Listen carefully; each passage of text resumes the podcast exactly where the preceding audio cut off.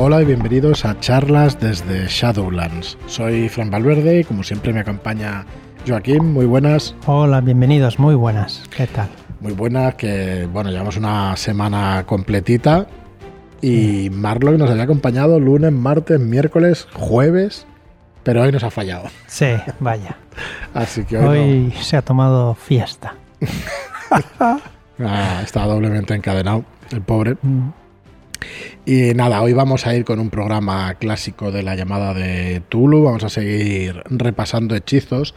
Pero antes, bueno, como siempre, eh, vamos a explicar las preventas que tenemos en marchas. La que se acaba hoy, hoy precisamente día 11 de junio, acaba la preventa de la nueva edición de La Bestia no debe nacer y del siniestro pueblo de Carpino. Podéis comprar en un pack las dos obras por 39,95. Ahorráis casi 8 euros, 7,95. Y vais a tener los dos libros más el transporte gratuito. Además, eh, estamos enviándolo ya a imprenta, así que esperamos que los plazos, que los plazos sean eh, bastante más rápidos que con otras obras, ¿vale? Así que está por... Perdón. Cuidado que lo han pinchado y está jodidillo.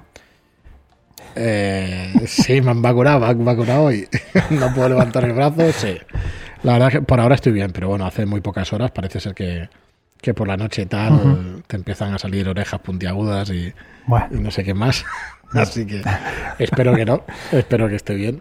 en mitad de la partida, ¿no? Te va a salir las orejillas y tal. No, esta noche tenemos la, la- Hoy grabamos un día antes. Eh, lo oís el viernes, estamos grabando jueves por la tarde y por la noche eh, tenemos técnicas de improvisación, la presentación en el canal de Mansalva de Rol. Y vendrán Pedro, vendrán Fada y con Ramón, también con Río Helio y con Visatis. Y bueno, iré yo No. también. Y espero que no hagamos ningún ejercicio de improvisación. No, no. me da vergüenza. Bueno, Pero sí, vamos, vienen. Pedro, Fada, o sea, imagínate No me los cracks. perder. Mm. Imagínate qué cracks. Y luego viene el profesor de Ramón también, que se apuntó a unos cursos físicos aquí en Barcelona de improvisación. Eh, Atzerías, que no me acuerdo, Manuel Atzerías, perdón, que es el que hace también eh, seis ejercicios de improvisación, que son los que regalamos con, con la preventa de técnicas de improvisación. Así que bueno, mm, espero que esté bien. Ya es demasiado tarde para anunciarlo porque lo escucháis esto un día después. Pero tengo ganas de, de conocerlo a este hombre y bueno, y si hacemos algún ejercicio, pues nos lo pasaremos bien seguro. Y bueno, con, con Fada y con, y con Pedro Calvo, la verdad es que es una pasada, es una gozada escucharlos. Claro. Así que bueno, ya intentaré. Iba a decir estar a la altura, no voy a estar a la altura, pero bueno, intentaré acercarme a, a sus talones y ya está. Intentar parecerme en algo o intentar más que nada aprender de ellos, porque vamos, vaya roleros y vaya improvisadores. Y bueno, como, como decía, pues hoy acaba la, la preventa de La Bestia no debe nacer y el siniestro pueblo de Carpino.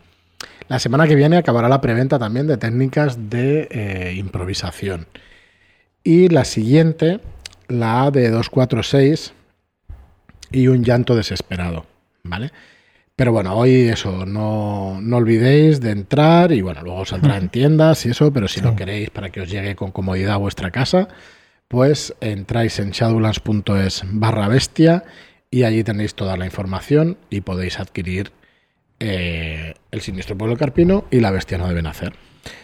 En este libro del ¿Mm? La bestia no debe nacer hay un montón de hechizos de, Correcto. que, está, que vamos repasando ahora, ¿no? Sí, y además de estos que vamos a repasar Y hoy, es que- hay unos y cuantos. hay unos cuantos, hay unos cuantos. Sí, sí, no sí. sé hasta qué punto es spoiler, pero vamos, Mm, Bueno, mm, podemos deciros que, que, bueno, que aventura clásica, aventura dura, donde las haya, bastante complicada de, de salir vivo de, de ahí, pero bueno, pero bueno, muy guay. tenéis como 17 personajes más. Correcto. puedes ir Aparte de los cuatro iniciales, hay 17 más. Sí, por cierto, no tendréis dentro de poco también la versión de, de la llamada, porque, porque el sistema al cambiar y eso, pues, pues los tendréis también para la llamada. Los cuatro del prólogo están ya cambiados. Está, los encontraréis en el PDF del libro de, de La Bestia no debe nacer. Y bueno, esperamos que lo disfrutéis mucho. Tenéis ahí, pues eso, una aventura clásica donde podéis contactar a un Chonian, a un Profundo y a varios. Bueno, no sé si a esos exactamente. Sí que lo sé, pero no quiero hacer spoiler. Vais a poder contactar a unos cuantos. Sí, no sé yo si. podéis hacer unas cosillas buenas. Bueno, pues como os decíamos, hoy repasamos, seguimos repasando los hechizos del libro. Habíamos acabado con los tomos el otro día y estábamos, nos habíamos quedado en estos hechizos de contactar o hechizos de contacto. Hay tres subclases de hechizos de llamar, contactar Sí, o de convocar. ponerse ¿vale? contacto con, Ujú, con deidades, criaturas, con con- monstruos. sí. Eso es. Entonces tenemos tres tipos. Uno de ellos es llamar, que os acordaréis porque es eh, igual que la el relato de la llamada de, de Tulu. Entonces los hechizos de llamada son hechizos que se pueden utilizar para llamarlos o para expulsar a primigenios. ¿Vale? Son dioses oscuros y primigenios. Digamos que de los más poderosos, ¿vale? Sí, Pues sí, se que no es el presentará más delante. poderoso, pero efectivamente pues se presentarán delante. Luego, los hechizos de contacto, que son unos cuantos que vamos a tratar hoy, son los hechizos que se pueden considerar como una llamada telefónica esotérica. ¿vale? Exacto. O sea, hablar con... eh, con el monstruo o con, el, con la deidad. Y luego los de convocación, ¿vale? Que esos obligan a un monstruo, ¿vale? Ya no es una deidad, sino que es un monstruo, obligan a aparecer, a comparecer ante el hechicero. Entonces, los de contacto, que son los que vamos a tratar hoy, yo creo que aquí, no sé si hay un libro, eh, una confusión en el libro, los que seáis expertos en esto nos lo decís, pero también están utilizando los hechizos de contacto para convocar a estos animales, ¿vale? Porque los del perro de Tíndalos y tal, al final Sí, los invocas. Se invoca un perro de Tíndalos. Este acudi- acudirá automáticamente.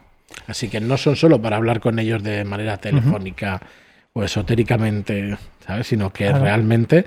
eh, Es que los tres hechizos son bastante similares. sí. Te lo explican mm, de una forma que cada uno es diferente, pero a la hora de, de explicarlos, por ejemplo, individualmente, como los perros de Tíndalos, parece que sí que Sí, sí, los, los puede invocar. directamente. No sé. Al final Bueno, eh, tienen su coste, como, Sí, como todos los hechizos. El coste es eh, el que tenga el hechizo específicamente. Los hechizos de contacto, cada uno, pues tiene su coste en puntos de magia. De magia. Luego el coste de cordura sí que va a ser siempre un dado de 3 y la pérdida que produzca la visión del monstruo, hay que sumarle el dado de 3 y lo que pierdas por el monstruo, que ya trataremos los monstruos en los capítulos siguientes. Decir que los, los hechizos de contacto son tienen dos grupos. Los, de- los que quieres contactar con un monstruo y los que quieres contactar con una deidad. Claro, pero eso lo llamaban de convocación, ¿sabes? O sea, la diferencia entre llamar, contactar y convocar.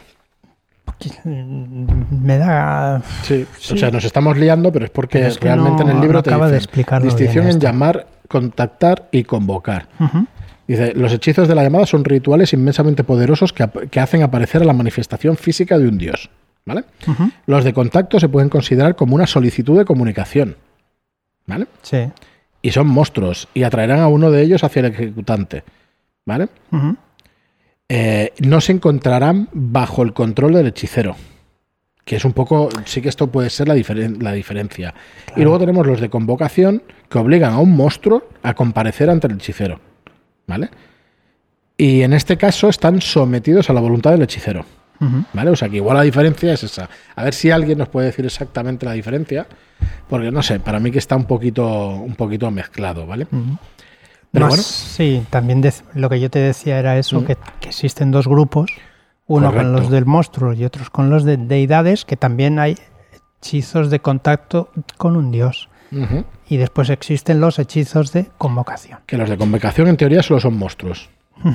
Pero es que aquí, en los de contacto, tienes monstruos y tienes También. deidades. Tienes las tienen dos las cosas, dos cosas. ¿vale? Bueno, probablemente igual al leerlo nos hemos liado nosotros o es que recordábamos de hace Sí. varios programas. Pero bueno, el hecho que podemos contactar con estas criaturas y, por ejemplo, eh, hemos puesto unas una- unos cuantos porque son todos iguales. Ahora os pondremos una, una lista. El primero que sale en el libro es contactar con un Tonian, ¿vale? Y... Qué, eh, qué pronunciación, ¿eh? O- Chonian o Tonian, bien, no sé. bien. Bueno, no tengo ni idea, pero, pero bueno, me suena que puede ser por ahí, porque Cthulhu, si es así, Mm. pues Ayer os estuve viendo con... En el, el Chulu Cubo, parece que molesta mucho, pero luego hay mucha gente que lo dice así. Y lo decía, que molesta bastante la forma de pronunciar Tulu o Chulu. Y la verdad que realmente en- no lo sabe nadie, porque cada uno lo puede pronunciar de la manera que quiera y pronunciarlo bien. Bueno. Nada, sin más, yo lo entiendo que haya gente que, bueno, no, le- no sé si le molesta o no, pero, pero vamos, que no, no va más allá. Hay mucha gente que lo llama chulu o chulú incluso, que a mí me resulta un poco difícil. Es verdad que cuando juegas a este tipo de juegos, pues hombre, sí, hay una manera más de jugar tipo pulp, hay otra manera más de sí. jugar más seria, ¿no? Bueno, tienes un montón de tonos distintos y, y yo no me voy a meter con la manera de jugar de, de cada uno porque No, que claro, es bien lícita, ¿no? Muy bien, pues eh, ¿qué podemos decir de, de este hechizo de contactar con un Tonian? Tiene éxito de forma automática, ¿vale? A no ser que no haya Chonians en las inmediaciones, ¿vale? Entonces, tiene que ejecutarse en un lugar en el que se hayan producido terremotos recientemente o donde haya fisuras o volcanes que puedan ofrecer un medio de transporte rápido desde las profundidades de la Tierra al sitio donde estemos, ¿vale? Hasta la corteza terrestre. El coste es de 5 puntos de magia. Y lo que pasa ahora es que antes de repasar las criaturas, pues entonces chocan un poco los hechizos porque no sabemos exactamente lo que es un Chonian. Pero bueno, Claro. ya lo sabremos con, con los siguientes capítulos porque repasaremos también criaturas que a mí la verdad es que molan bastante, ¿no? Conocerlas. Claro. Quizás es más interesante conocer las criaturas y a partir de ahí buscar los hechizos que necesites para contactar con ellas. Sí, aquí recordemos que estos hechizos de contacto eh, no vamos a tener, mm, vamos a poder hablar con ellos, pero no vamos a poder tener control sobre ellos. Ahí Claro. va a ser un poco una lotería, ¿vale? Pero bueno, el hechicero se ve capaz, ¿no? Cuando Sí, lo por estábamos cuenta y riesgo fuera de se micro. anima a hacerlo. Eh, No sé si meterme con otro colectivo. Ojo, No, pero bueno, que durante la vida pues conoces a gente que probablemente se vea capaz de invocar a este tipo de criaturas. Ujú. sí. Pero vamos, que no lo recomendamos para nada. ¿Vale?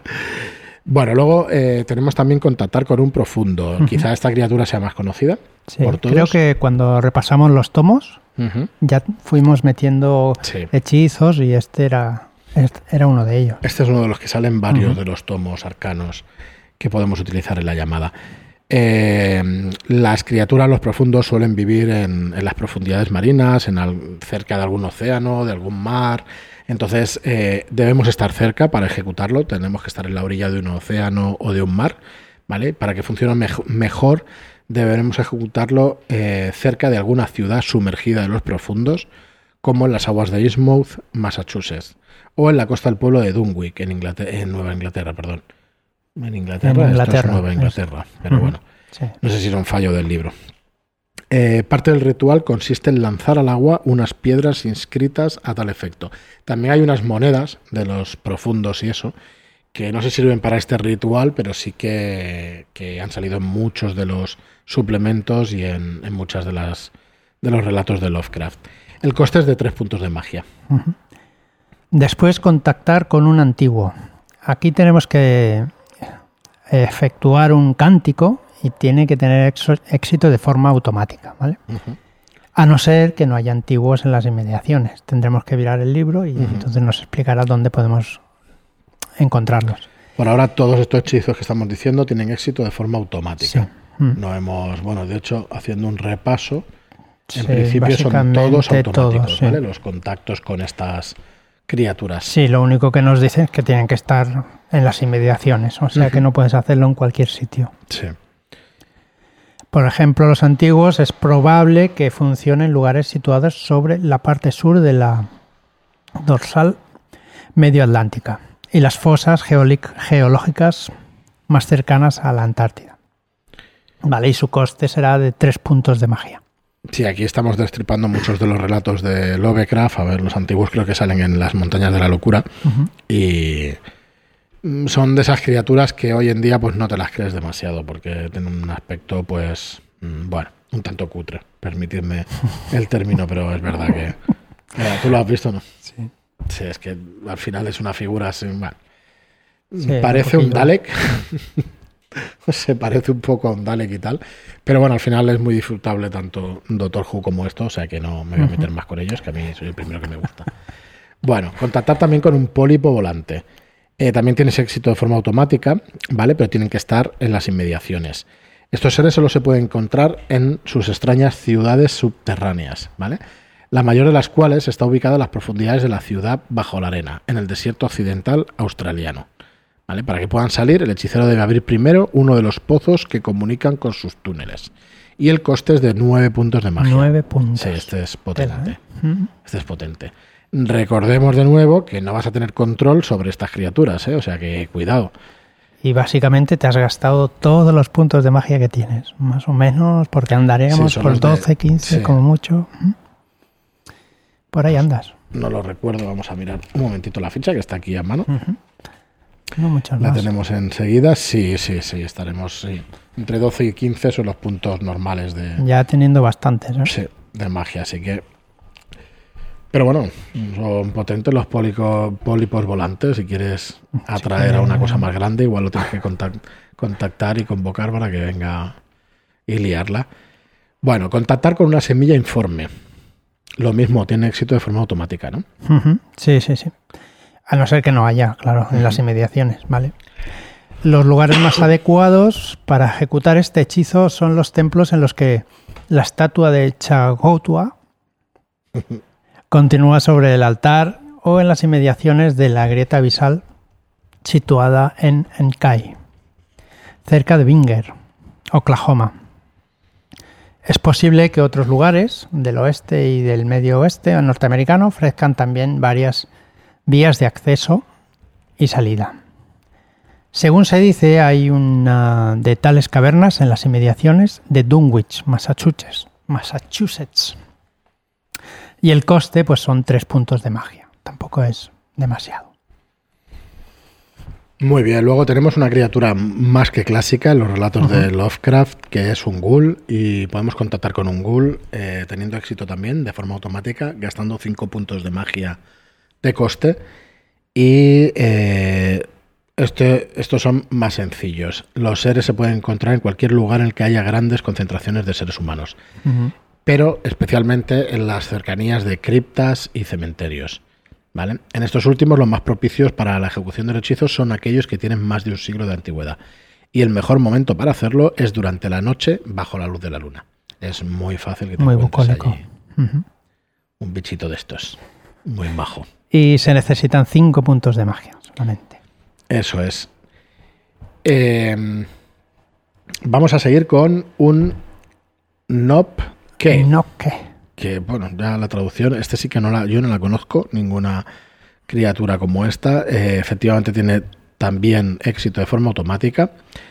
Y son seres que suelen encontrarse en Groenlandia y otros yermos helados cercanos al Polo Norte. ¿Vale? Aquí sí que hay que acompañar Este es interesante. una tirada de cantar, ¿vale? O sea, tienes que ser un bardo para poder hacer esto. Es una especialidad, la idea de cantar, es una especialidad de arte artesanía. En este caso, el, el máster, ¿crees que debe hacer cantar a los personajes? Sí, sí, por supuesto. No hay, Para no tirar un dado de bonificación, claro. Ninguna duda, ninguna duda. Hay gente con, con la voz especialmente bonita que va a tener, que va a tener un bonificador. claro. Y hay otra gente como yo con la voz especialmente Sí, yo tengo la voz hoy seca. especialmente seca. grave que, que ni, ni bonificación ni nada. Me estoy ahogando yo mismo, pero no dejo de hacer el podcast. Un poco bajito estás ahí. Sí, sí. Eh, antes de hacer esto de cantar hay que esculpir una pequeña efigie de hielo y nieve de la bestia. El coste es de 6 puntos de magia y yo lo que iba a decir sobre esto es que hay un juego muy, muy, muy interesante que conoces tú también, Joaquín, que es Ablaneda, que la magia chulo. funciona con versos y con Sí. una especie de cánticos, ¿no? Por decirlo Me parece así. que es la forma de, de, de usar la magia más chula que he visto en Sí, cualquier En juego. un juego de rol, sí. Sí. Tiene, para, para utilizar la magia necesitas hacer un verso explicando lo que quieres hacer, pero en Correcto. forma de verso, y el máster que lo entienda. Porque sí, sí, te lo hace, lo haces, pero lo que entiende el máster, no lo que tú hayas eh, dicho. Me pareció Me parece chulísimo, estupendo. chulísimo. Muy, muy chulo. Sí, hicimos aquella partida y realmente hacer un... Es verdad que yo fui máster. Sí. Sí, es verdad, es verdad. Nos Así que ya. Joaquín, nos puedes masterear a Blaneda cuando queráis. Cuando queráis y tanto. Está muy bien el sistema de Ablaneda, es muy, sencillo. muy Es un sistema con dados de 6, con 5 y 6 es un éxito, creo. O con 6, no recuerdo ya. Es muy sencillo, pero está muy chulo. Y bueno, hicimos una sola partida, pero tenía mucho sabor. Tenía, era, es un juego medieval también, parecido, con aire a Aquelarre. Se parece un poquito a Aquelarre. Y Sí. muy interesante, la verdad. Muy, muy chulo, muy chulo. De la editorial monstruos, Self, que somos muy fans de esa Sí. editorial. Y Muy chulo. los monstruos son de la, de la mitología española, digamos, o del, del bestiario español. Y que, por cierto, sobre eso, eh, creo que Marlock tendrá noticias de, de la piel de toro, del bestiario de la piel de toro, que, que va a salir de una forma que esperamos que os guste mucho, que es muy chula también. A ver si, si podemos ir enseñando cositas dentro de poco. Y bueno, me, me ha recordado mucho esto de cantar y tal, el contactar con el no que este. pues me lo has recordado, yo no, no me acordaba de eso y la verdad que me pareció estupendo, espectacular, fantástico. tío, porque además si haces un verso guapo, que, Sí, sí, sí. que sea evocador y tal, pues el efecto de la Claro, magia es va a ser arrollador. entonces, Es que si lo haces muy sencillito, que puede pasar que el máster diga, sí, sí, sí, sucede, pero sucede esto, porque lo has hecho tan fácil, tan sencillo que puede pasar cualquier cosa. Adornándote y tal, o sea, puede ser espectacular.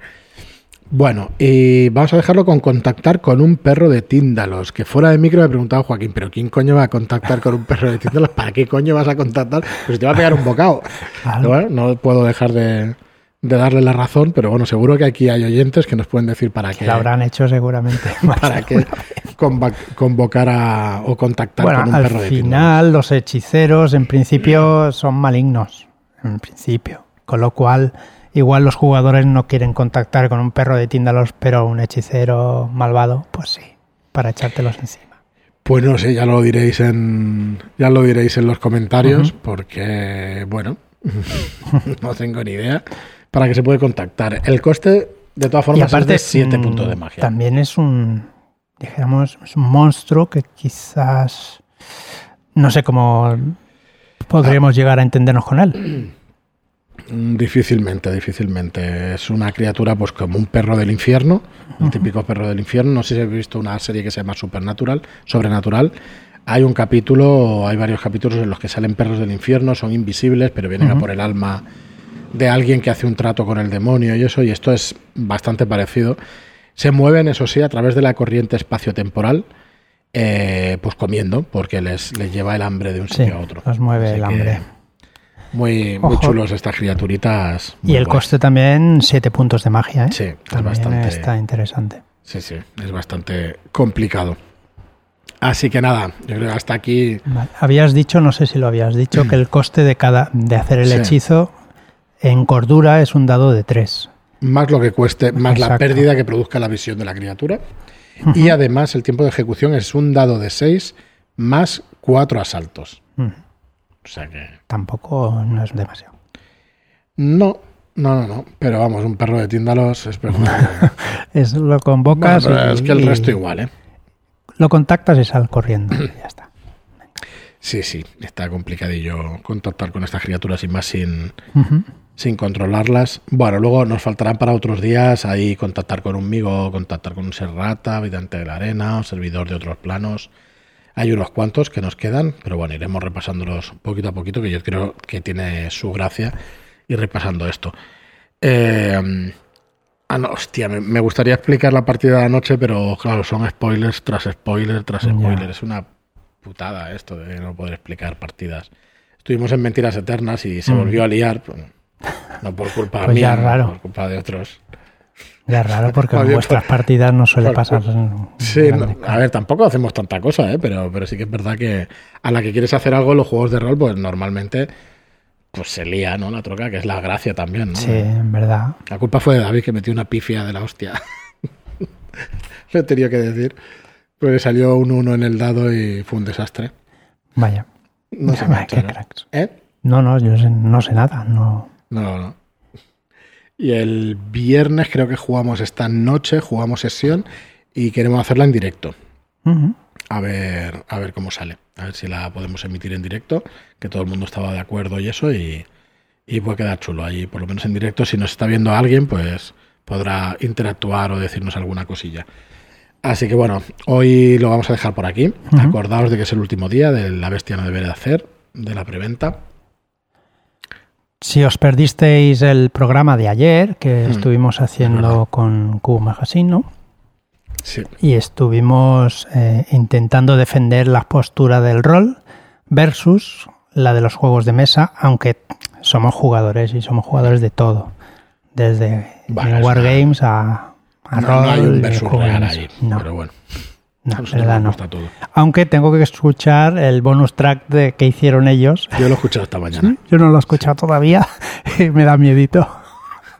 No, estuvo, la verdad es que estuvo muy bien. Agradecer muchísimo a Frank Gómez y a Gixmo y, y al moderador, a 13 Bicis, que estuvo muy guay la charla. Lo pasamos muy bien y, y congeniamos enseguida.